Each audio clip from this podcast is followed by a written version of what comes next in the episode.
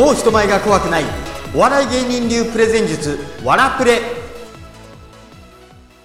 こんにちは。ザニュースペーパーの桑山です、えー今日のお話何にしようかなと思ったんですけども今日の話は、えー自分の緊張もちょっと和らげてしかも聞いてもらいやすくなるためには陣取りゲームという話をします。陣取りゲーム。わけわかんないですよね、うんいつもいつもわけわかんないことから始まって本当申し訳ないんですけど、えーどういうことかっていうと例えば大勢の前に立って自分が話をするじゃないですか。その時ってパーッと見渡すとものすごい緊張しません？僕なんかいまだに目と目が合うとものすごい緊張するんですよ。で大学生の時に塾講師のアルバイトをしてたんですね。で人前に立つのは憧れではあったんだけどものすごい緊張しいなんで中学3年生の前に立ってこう英語の授業とか国語の授業とかやったんですけどまあ緊張したんですよ。でその時にふと気づいたことがあったんですね。それはパーッと見渡すと大体1人ぐらいは僕の話を本当に真剣に聞こうと思っている人がいるんです。こうパーッと見渡してすっごい真面目な顔してる。すっごいこうなんかちょっと前のめりになってる。あるいはもうノートを取る気満々だ。こういう子いるんですよ。でこれは多分授業じゃなくても普通に講演会とかプレゼンとかでも、ん、どんな話するんだろうって興味津々な人は絶対にいるはずです。みんながこう「えー、何が聞かないよ」みたいなそんな人はが全員ってことは多分ないと思います。まあだって時間の無駄ですからね。だからパーッと見渡して自分の味方になってくれそうな人を一人ターゲットをロックオンするんですよ。こうやるだけで自分は全然緊張しないししかも周りを巻き込めるんです。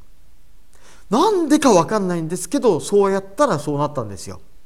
でこれいろいろお笑いのニュースペーパーの舞台とかをやっていってお客さんに語りかけるシーンとかもあるわけですよね。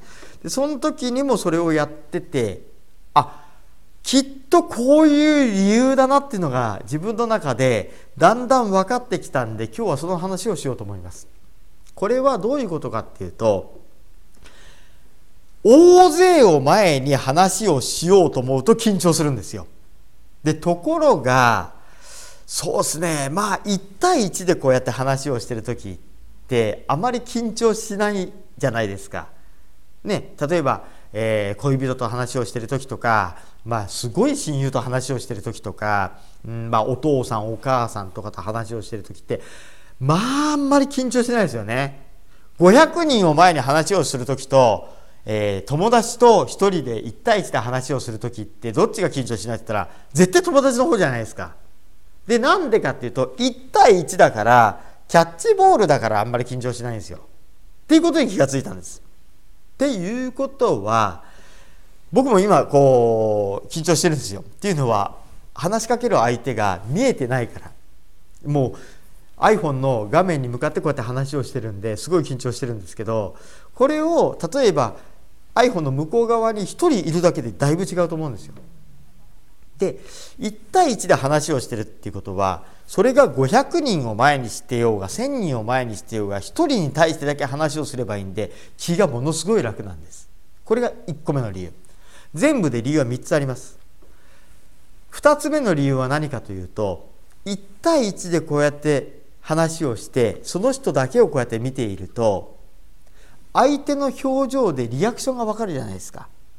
リアクションが分かるとあれ？今ちょっと分かりにくかったかな？もうちょっとこううん言い方変えてみようかな。とかあとはうんそうだな。あ今のは反応良かったな。あじゃあもうちょっと例え話でもうちょっとこう2つ3つ放り込んでみようかな。とかちょっとスケベ心が出たりとか。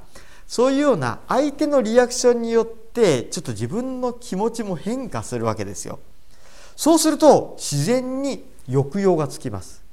2つ目の理由はリアクションが分かるからそれで勝手にスピードとか抑揚がついたりして飽きさせないような話し方になりやすいっていうことなんですよね。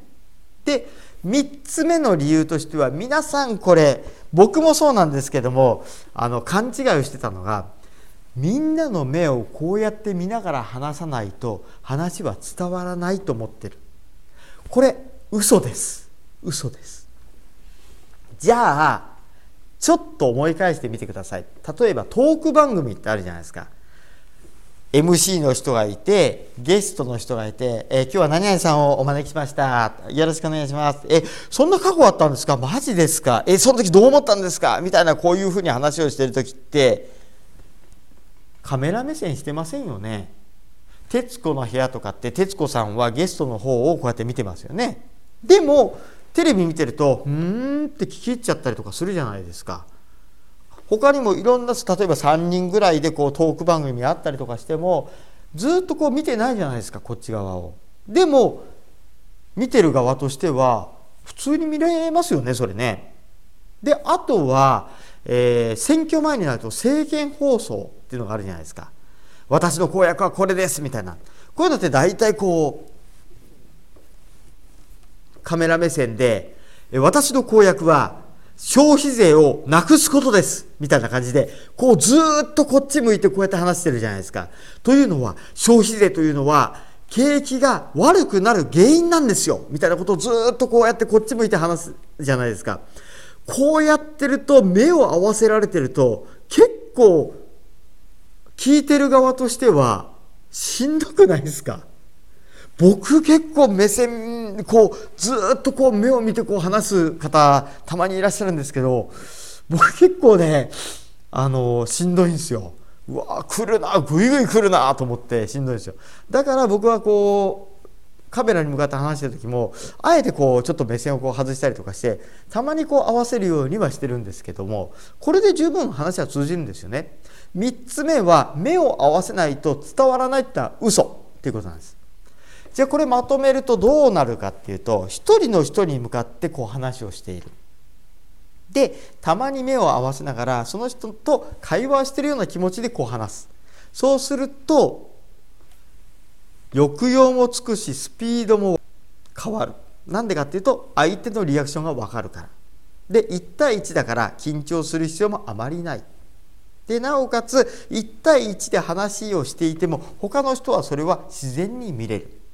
でそれで自分の気持ちが落ち着いてきて、えー、少し余裕が出てきたら両脇の人にたまに目線を振るんですここまでのところって分かりました？何かこう分かんないとこあります？みたいな感じで。でこれでも余裕が出てきたら今度はさらにその両脇の人あるいは前後の人に目線を振ってみる。ということなんですよ。とはいえなかなかこうパッと言われただけでは分かんないですよね。じゃあ具体的なそうですね例え話をやりましょう。皆さん桃太郎って知ってます？あの鬼ヶ島に行く話ね。みたいな感じでこうちょっとずつちょっとずつ陣地を広げていく。これが陣取りゲームです。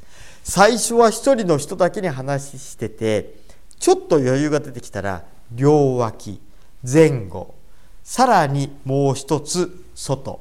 で最終的に教室の端から端までこうやって話ができるようになったら最高だと思いません？で聞いてる人もたまにふと目線向けられるとちょっとびっくりしたりとかドキッとしたりしますんで緊張感が適度に入るんですよね。そうするとやっぱり緊張感を持って話を聞いてもらえるってことになるんでこの陣取りゲームっていうのはおすすめです。では陣取りゲームまとめましょう。陣取りゲーム3ステップです。1つ目は見渡す。2つ目は一番話を聞いてくれそうな味方になりやすそうな人を見つけてその人に話をする。3つ目は余裕が出てきたら陣地をちょっとずつ目線を振って増やしていく。この3ステップだけで陣取りゲームをやるだけで話がだいぶ楽にすることができます。そしてなおかつ聞いてもらいやすくなります。陣取りゲーム試してみてください。それでは、また次の機会に別のお話でお会いしましょう今日はどうもありがとうございました。